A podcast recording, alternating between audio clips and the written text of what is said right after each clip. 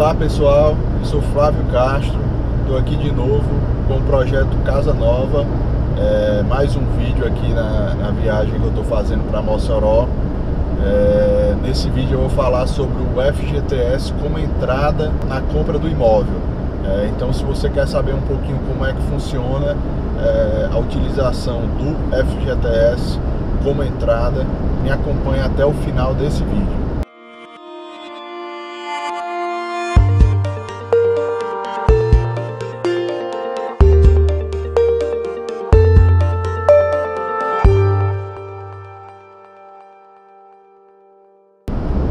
Recebo algumas ligações de clientes que têm o FGTS como entrada, né? Vocês perguntam, Flávio, eu estou com um saldo bom de FGTS, não tenho nada em dinheiro, só tenho um FGTS. É... Você até pode conseguir comprar é, somente com o FGTS, mas é um, é um processo assim que vai ser um pouco mais especial, vamos dizer assim. Por quê? O FGTS você só consegue utilizar para imóveis prontos ou com financiamento durante a construção e que já estejam aptos para iniciar o financiamento. Então, assim, o FGTS ele é atrelado a um financiamento com o banco. Você não consegue, é, por exemplo, se eu sou o construtor e você é o cliente, eu não consigo ter acesso ao seu FGTS se você está querendo comprar um imóvel que eu sou construtor e que ainda está em construção e não está apto para financiar com uma instituição financeira. Então o saque do FGTS eu só consigo fazer é, nessa modal, nessas modalidades que eu falei. Ou para o imóvel pronto, já apto com documentação para financiar, ou para financiamento durante a construção onde, como a gente chama, já estejam chamando os clientes para financiamento. É, e como é que seria essa questão da, da utilização do FGTS como, como entrada? Vamos citar o exemplo de um imóvel no valor de 150 mil reais. Vamos dizer que você está comprando um imóvel dentro do programa Minha Casa Minha Vida por 150 mil reais, certo? É, vamos dizer que você tem um saldo de 20 mil de FGTS. Então, é, no Minha Casa Minha Vida, você é, vai poder utilizar da, da seguinte forma. Vamos dizer que a avaliação e o valor de venda sejam o mesmo, é, o mesmo valor, ou seja, 150 mil. Então, é, correspondendo a 10% sobre o valor da avaliação, você teria aí uma entrada de 15 mil reais, né? E, você tem um saldo de, de 20 mil de FGTS. Então você conseguiria é, é, financiar sem entrada nesse caso, né? Porque o seu FGTS ele cobre o percentual de 10%. Mas é, a gente tem que lembrar que tem a documentação. Você consegue muitas vezes colocar os custos da documentação dentro do, do financiamento.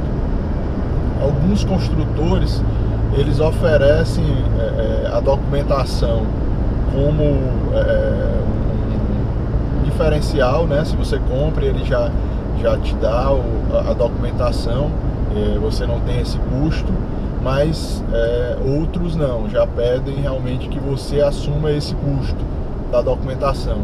Então, se você vai ter que assumir esse custo, mesmo que você consiga incluir, é, você só pode incluir a documentação no financiamento se você tiver margem sobre o, o, valor avaliado e o valor de entrada que você está dando.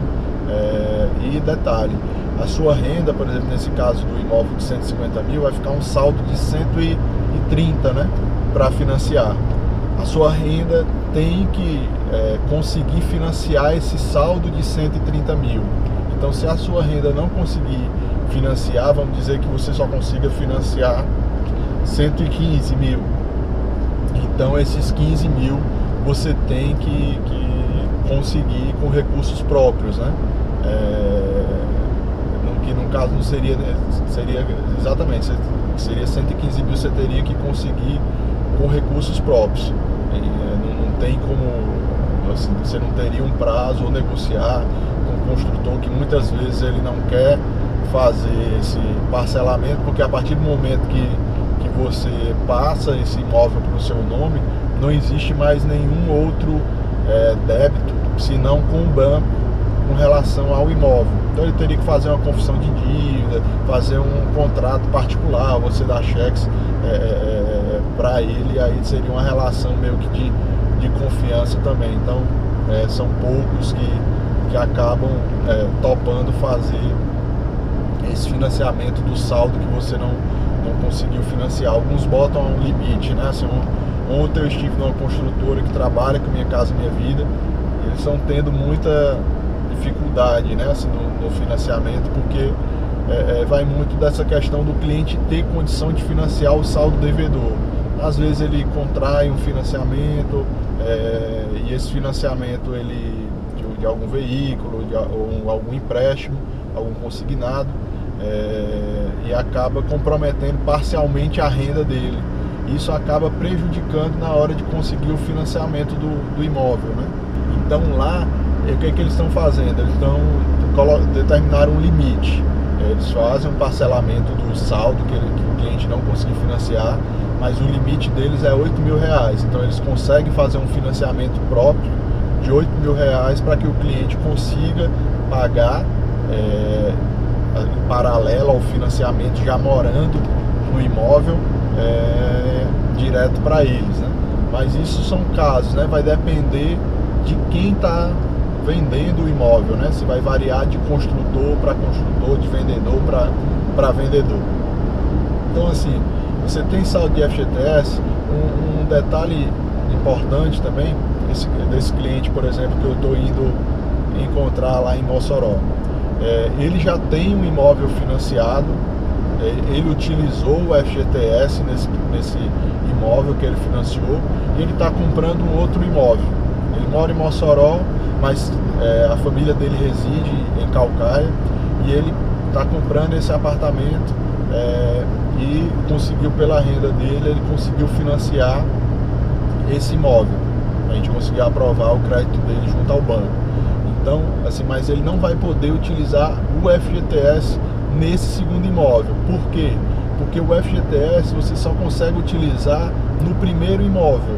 Não é o primeiro imóvel que você comprou, mas o primeiro imóvel na, na vamos dizer assim, na linha do tempo do, do seu histórico, né, de compras, né? Assim, o, o, ele comprou anteriormente esse esse imóvel que ele reside hoje então ele utilizou o FGTS, então os saldos e as amortizações ele só vai poder fazer nesse imóvel.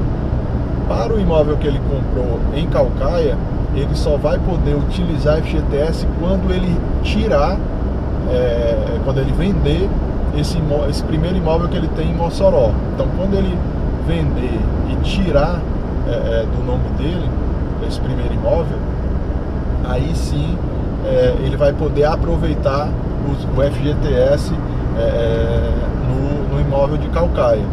Então é, esses detalhezinhos é importante você que está querendo utilizar o FGTS ter atenção, porque isso acaba pode acabar te prejudicando, né? Assim, no, no, na hora do, é, do cálculo, né? Você vai contar com aquele dinheiro e aquele dinheiro você não vai poder utilizar. Um último exemplo que eu vou usar é de um, cliente também, é, que ele estava comprando o primeiro imóvel dele, só que ele tinha comprado um imóvel antes de uma tia, é, um imóvel de, de baixo valor, era em torno de 50 mil reais, 60 mil reais. É, e ele colocou esse imóvel no imposto de renda dele. Só que o imóvel, no documento, que a gente chama no documento que realmente tem valor principal, que seria o registro do imóvel, não estava no nome dele ainda, estava no nome da construtora. Ele comprou de uma tia, a, a, a, tia primeiro tinha comprado da construtora, ele comprou dessa tia, só que ele fez só um contrato particular. E ele registrou no imposto de renda que ele havia comprado esse imóvel. Então, assim, isso na hora que ele foi é, pleitear o financiamento e para utilizar o FGTS, o banco ele negou a utilização do, do FGTS. E, e, acabou que ele, ele ficou chateado, né, por ele ter colocado no imposto de renda. Aí o banco instruiu, olha, se você quer usar o saldo, você tem que tirar esse imóvel do imposto de renda e me provar que no registro do imóvel você não é dono do imóvel. Você tem um contrato particular, um negócio que pode ser desfeito a qualquer momento. Mas no registro do imóvel, se constar o seu nome lá, aí realmente você não tem direito de utilizar. Então a gente teve que correr né, para tirar o, o imóvel do, do, imposto de renda dele e também eu tive que ir até o cartório da, da, da cidade que estava o imóvel, que também coincidentemente era, era Calcaia, é, e também pegar uma certidão lá com, é, informando que realmente não era, não era de, de, propriedade dele no registro de imóveis ainda, ele não tinha feito a transferência. E aí ele pôde utilizar. Assim, eu, eu falei que era o último, mas eu acabei lembrando agora de um caso que até ontem eu fiz a, a vistoria do, imóvel no Castelão. E no, no, na venda do imóvel do Castelão aconteceu uma outra situação sobre o, o FGTS. É, essa cliente ela trabalha no, no, no interior e ela colocou no imposto de renda dela que a residência dela era no, no interior também. Então, assim, quando ela foi solicitar a utilização do, do FGTS, ela só pode utilizar o FGTS se, se ela residir na cidade de onde o imóvel que ela é, na cidade que o imóvel que ela está comprando se localiza e ela não tinha nenhuma comprovação de, de, de, residência no município. A gente fez uma declaração, porque a mãe dela reside aqui, a gente poderia usar o comprovante de residência da mãe dela, porque ela, pelo grau de parentesco ser de primeiro grau, a gente poderia utilizar comprovação de renda da mãe dela. Só que o banco não acatou. Por quê? Porque o, o, a declaração de imposto de renda, que é um documento oficial, é, é, constava que a residência dela era no, na cidade do interior. Ela é, ela é médica e ela, tra, ela trabalha lá, ela está toda semana aqui praticamente, ou 15, 15 dias ela está em Fortaleza, mas no imposto de renda ela colocou o endereço lá. Eles tinham feito até o saque do, do, do FGTS, só que logo em seguida eles tiveram que cancelar a operação, porque eles tinham feito o saque com, relação, é, com a apresentação do, do, comprovante no nome da mãe dela e da declaração, só que quando foi para a Direct, né, que é a, que é a central lá do, da Caixa, que faz essas análises, eles vetaram, né, mandaram devolver o FGTS. Isso acabou atrapalhando um pouco o processo, porque tem um tempo para você sacar, né, se demora alguns dias para liberar o saque, do FGTS e demora também alguns dias úteis para poder esse FGTS voltar.